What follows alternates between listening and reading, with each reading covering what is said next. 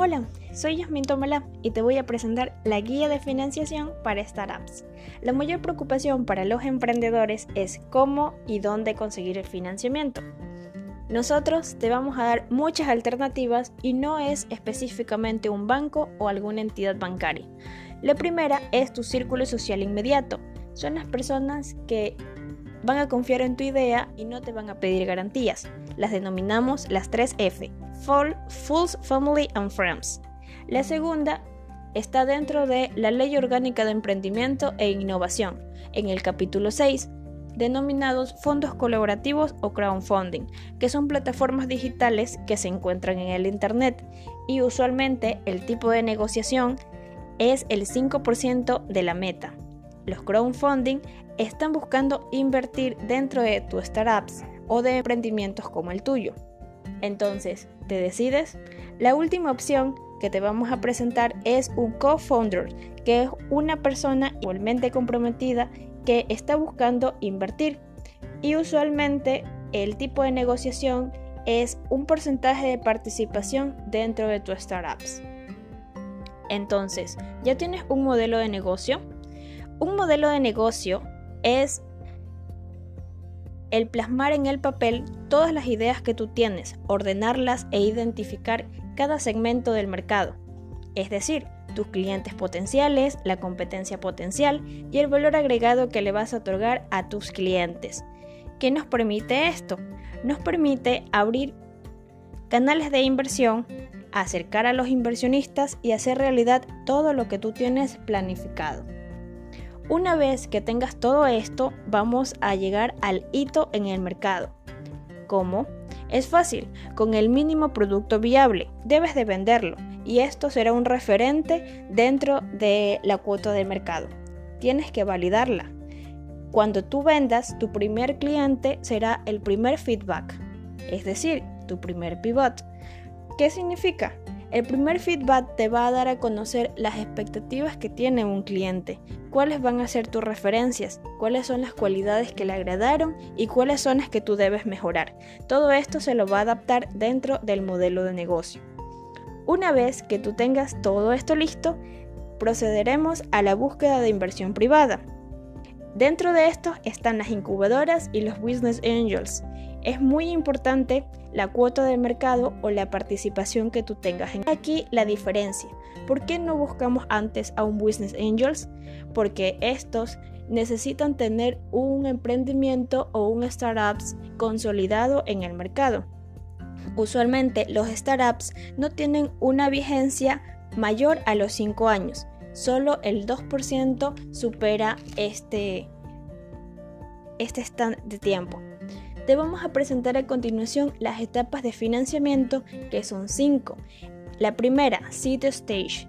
La segunda, el Early Stage. El tercero, Growing Stage. La cuarta es Expansion Stage. Y finalmente la quinta es el Exit. La primera es la, la etapa semilla. Es donde se genera la idea de negocio y donde se busca también los recursos de capital.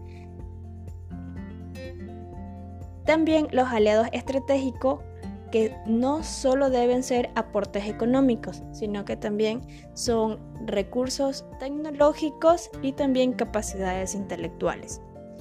Dentro de la segunda etapa es donde tú ya estableces tu mínimo producto variable o tu producto y lo debes tener eh, circulando dentro del mercado. Y es allí donde surgen gastos. Estos gastos eh, motivan a que el emprendedor tenga la necesidad de aumentar su capital, es decir, requiere ya la inversión privada.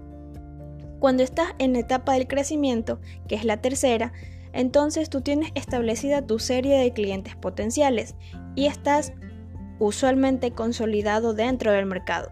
Y es allí donde tú ya no buscas solo una posición, sino que buscas ganar el porcentaje de participación de la competencia. Y tu nivel de inversión o lo que necesitas es medio millón de dólares y el aporte en la experiencia. Dentro de la cuarta etapa, que es la expansión, tú ya buscas agentes con mayor capital y ya tienes una serie de inversionistas que tienen mucha más seguridad dentro de tus startups. Ya no tienes una visión de manera local, sino que buscas eh, generar franquicias en otros países, modificando así el modelo de negocio. Tu cuota de participación en el mercado ya no es local, sino global. En la quinta etapa, que es el exit, es donde todo emprendedor visiona llegar. Es decir, ya no solo tendrás inversionistas, sino tendrás posibles compradores de tu empresa. Muchos de los inversionistas que han estado durante toda tu secuencia o tu crecimiento ya no buscan solo una participación, sino que quieren adueñarse de la empresa.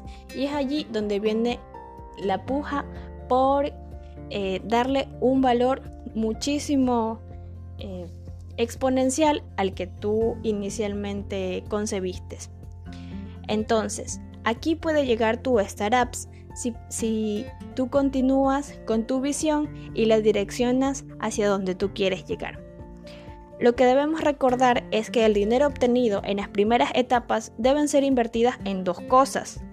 La primera en mejorar la funcionalidad de tu producto, renovarlo constantemente y adaptarlo siempre a las necesidades o a las expectativas que tenga el cliente respecto a tu producto o también puede ser servicio.